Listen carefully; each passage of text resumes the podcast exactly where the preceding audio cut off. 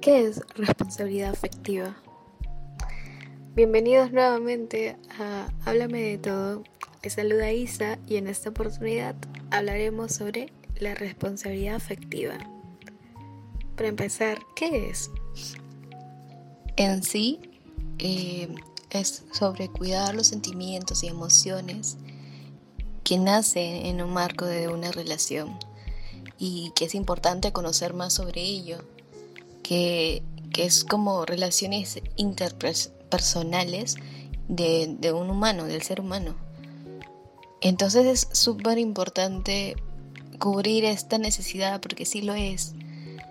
Tener esta responsabilidad afectiva es un pilar para una relación. Porque es básicamente como tener la empatía, tener la... Em, evidenciar cuáles son las necesidades de mi pareja, ya sea emocionalmente, físicamente, y estar ahí. No, no digo tampoco que sea como una primera prioridad así, pero mal, y que te dejes a ti de lado. No, que está bien darle la responsabilidad afectiva, pero también a ti no dejarte de lado para darlo todo por esa persona. No me malinterpreten, pero eso no está bien. Porque todos se merecen un lugar y uno mismo siempre va a ser más importante. Entonces, ¿a qué conllevo? Bueno, ¿a qué llevo?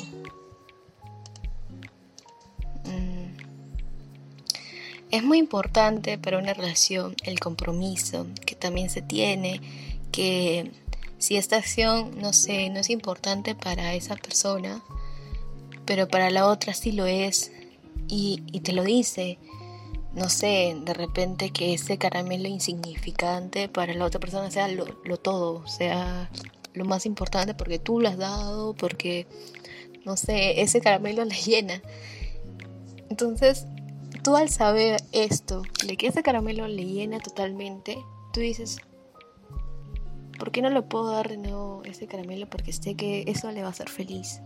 Sé que eso va a serle súper lindo. Y no tampoco, o sea, tampoco quiero decir que, digamos, ¿no? Otro ejemplo tóxico, ¿no?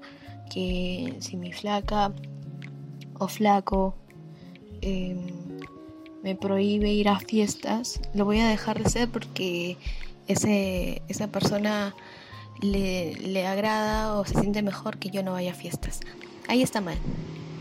Ahí en ese ejemplo está súper mal. Porque no te tienen que obligar o como si fuera una propiedad de qué debes hacer o qué no debes hacer. Y a partir de una fiesta no tiene nada de malo.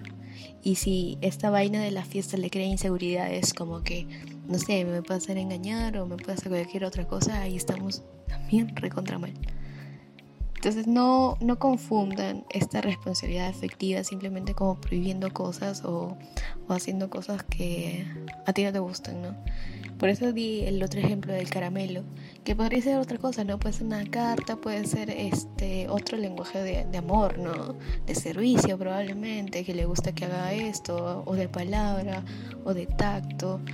Pero eso ya lo hablaremos en el siguiente capítulo.